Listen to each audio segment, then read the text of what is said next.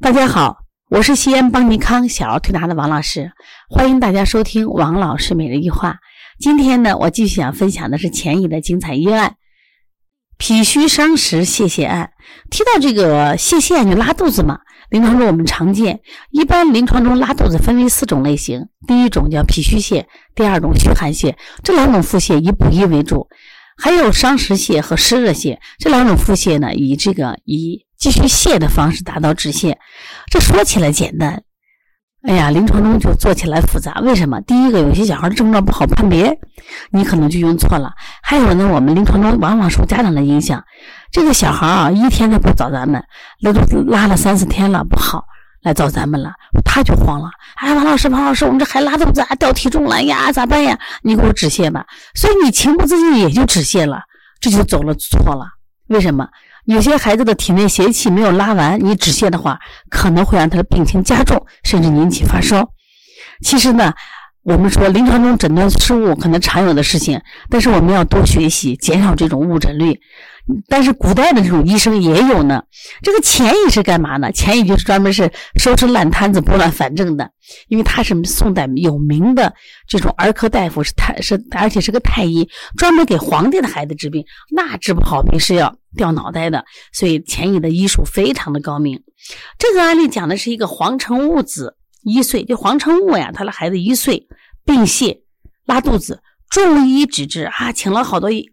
医生过来，医生说：“哎，这拉肚子必须止嘛。”那结果是怎么样呢？十余日，其症变清白，乳物不消，身凉，加哽气昏睡。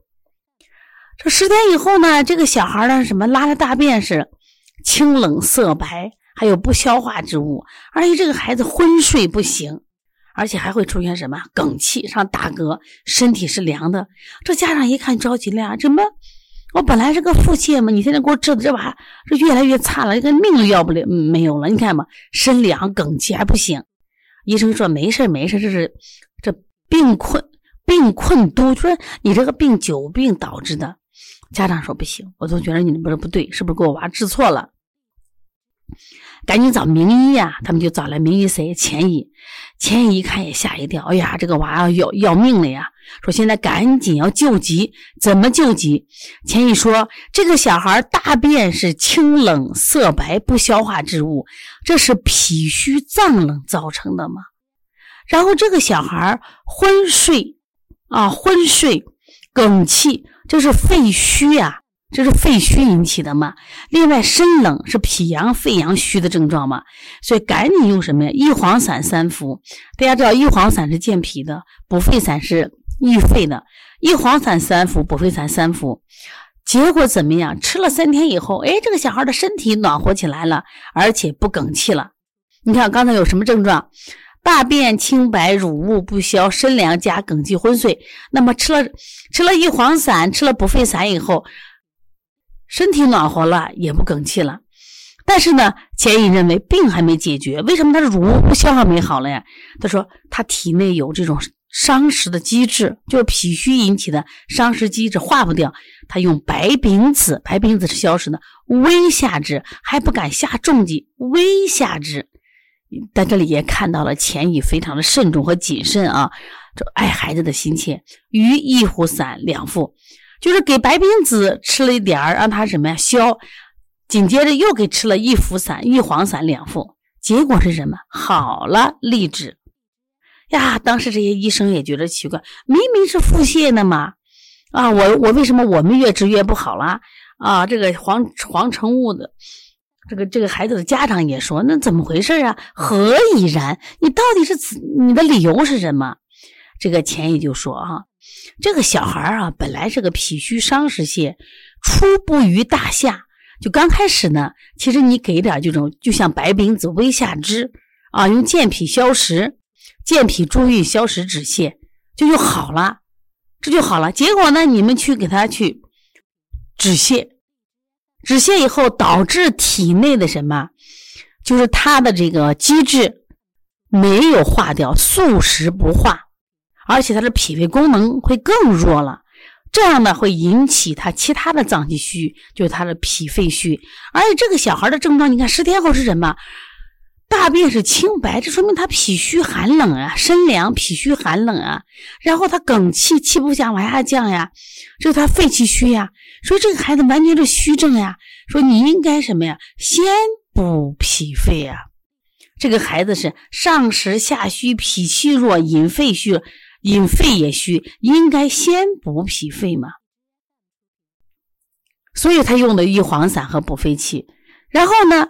当这个脾气、肺气都什么好转以后，我再用什么白饼子下肢。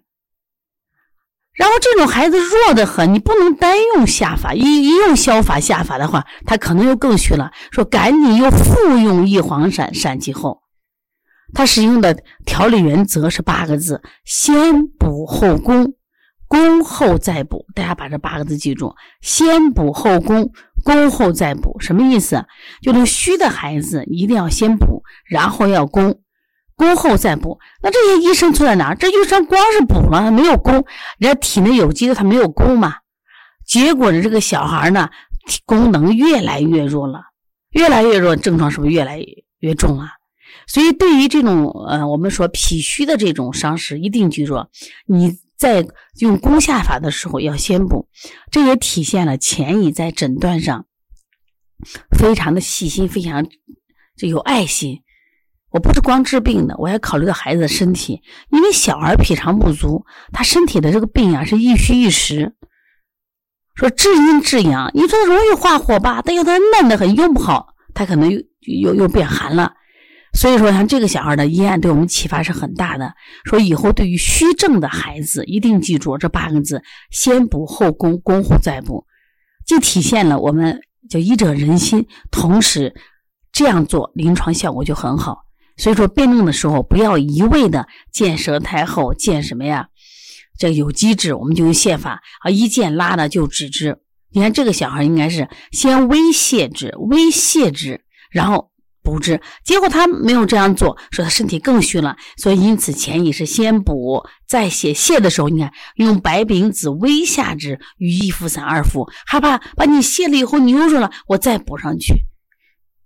如果我们都能像前一样诊断的这么认真。我觉得我们小儿推拿师的临床水平会越来越好，临床效果会越来越棒。那么社会对我们的认知是不是越来越好？所以你不要老说人家说社会上不认可你，不认可你，你水平太差了嘛。但是，一六零四年，巩云林不是这样说了？他说：“这个小儿推拿呀，是上帝命九天玄女按照小儿的五脏六腑经络就发明的，是什么？手到病除，效验利见，效果好。前提是你的小儿推拿师的水平要高。”所以说，我们多听听前医案，多学学经典，让我们的临床水平提高的更快，好不好？如果大家有什么问题，可以加我们的微信幺八零九二五四八八幺九。我也希望有什么电话可以啊咨询啊，因为我们的微信通电话，就是多了解、多学习，让我们的成长更快。另外，我们在本月底呢有一个四诊合参，就是脉诊、舌诊啊、面诊，还有耳诊啊，包括我们还有脐诊。大家都可以学一下，诊断学好了，你的临床辩证好了，那么效果会更好，那么能帮助的人会更多。好，谢谢大家。